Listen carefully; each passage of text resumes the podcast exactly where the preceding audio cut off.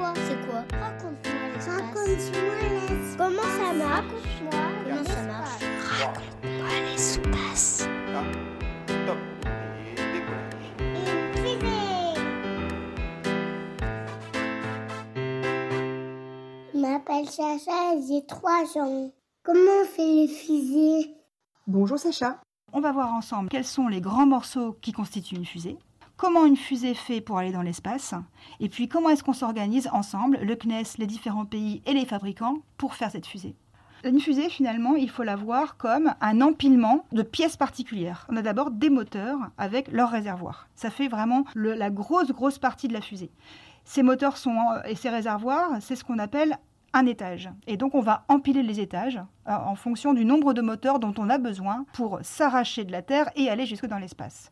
Et puis c'est aussi un ordinateur de bord, parce qu'une fusée, elle va dans un, à un point très précis, et pour ça, il faut lui dire comment y aller. C'est le rôle de l'ordinateur de bord qui est un peu le pilote automatique de la fusée. Et puis il y a aussi des pièces particulières qui sont notamment en haut de la fusée et qui sont là pour protéger le satellite. Et ça, c'est ce qu'on appelle la coiffe.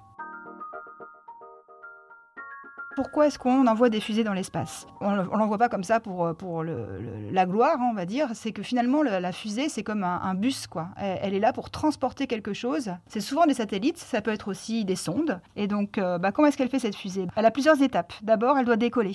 Il faut avoir beaucoup de puissance, parce que ça veut dire qu'il faut s'arracher de la gravité terrestre. La gravité terrestre, c'est ce qui fait que tu es posé sur la Terre et que tu ne t'envoles pas.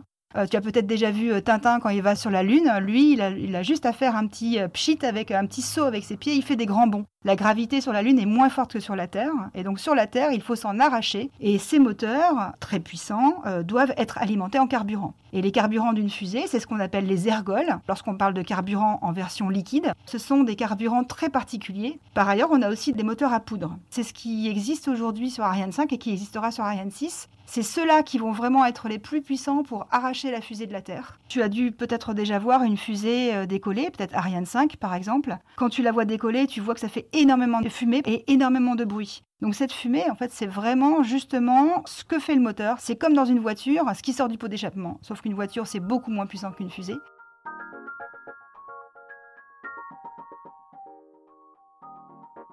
Lorsqu'on a décollé, la deuxième étape, c'est traverser l'atmosphère. Tout ça pour aller atteindre bah, l'espace. Donc traverser l'atmosphère, ça veut dire qu'on a besoin de pièces de la fusée solides. Et pour que ces pièces soient solides, on va choisir des matériaux qui seront résistants. Mais comme à chaque fois on veut que ce soit léger, on cherche des, des matériaux très particuliers, comme par exemple des alliages d'aluminium ou aussi des composites que tu peux retrouver sur euh, tes skis ou sur ton vélo. Donc ça, c'est vraiment pour fabriquer la charpente, le squelette de ta fusée, qui va permettre de justement faire que ta fusée reste solide et puisse traverser l'atmosphère sans encombre.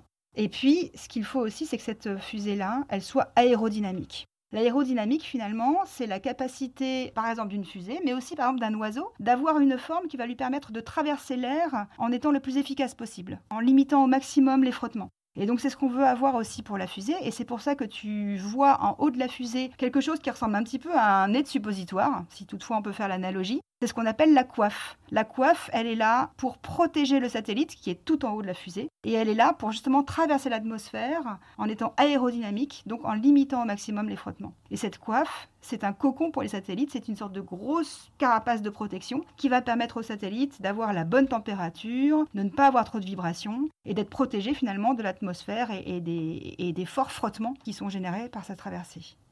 Une fois qu'on n'en a plus besoin, la coiffe, lorsqu'on a traversé l'atmosphère, on arrive en orbite, on arrive en espace en tout cas, et là la coiffe peut être séparée, et là ça fait comme une fleur qui s'ouvre, tu vois, on sépare la coiffe en deux grands pétales qui vont se détacher de la fusée et qui vont retomber dans la mer. Alors, une fois qu'on est dans l'espace, il s'agit d'aller mettre le satellite à la position où il va pouvoir ensuite travailler. Pour aller au bon endroit, il faut un pilote. Comme il faut un pilote dans l'avion, là, il faut un pilote dans la fusée. Ce pilote, il est automatique. On a tout préparé lorsqu'on était au sol, et ensuite, eh bien, on met un ordinateur à bord de la fusée, et c'est lui qui va faire le travail. L'ordinateur de bord, lui, son rôle, c'est de, de suivre la meilleure trajectoire, le meilleur chemin possible, le plus efficace, pour aller installer le satellite à son point de largage, c'est-à-dire le point en orbite où il va commencer à faire son travail.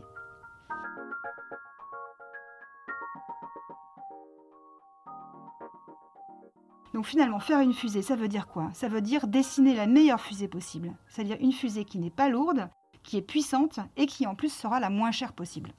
Et le CNES, il fait quoi pour les fusées?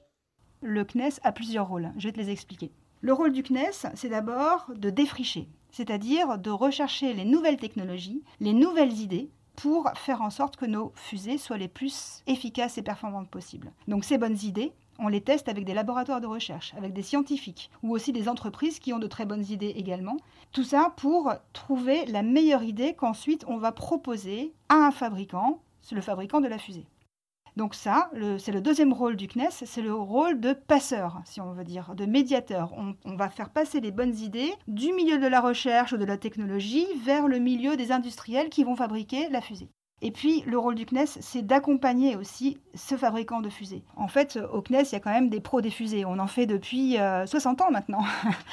et, et, donc, finalement, on, va, on a aussi le rôle d'aider le fabricant de fusées euh, pour lui assurer qu'il va faire les bons choix. C'est comme toi, tu as bien compris une notion de mathématiques ou quelque chose en histoire et que tu vas l'expliquer à ton copain parce que finalement, ça va l'aider, lui, à être plus efficace. Alors, il ne faut pas croire que ça se fait qu'en France, tout ça. La fabrication de la fusée, le dessin, etc., tout ça, ça se fait au sein de l'Europe. Et ça fait bien longtemps finalement que euh, si Ariane au tout départ était français, maintenant elle est complètement européenne.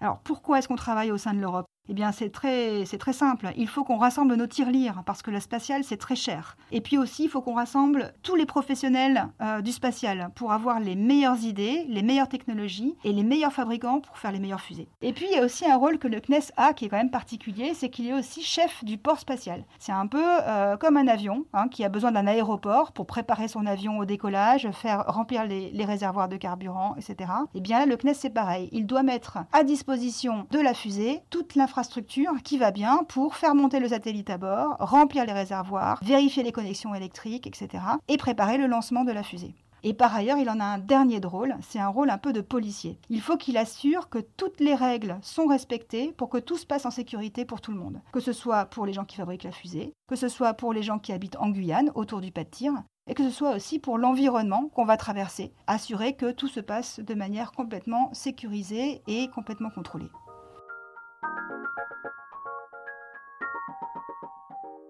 C'était les explications de Marie Jackson, ingénieure à la direction des transports spatiaux au CNES.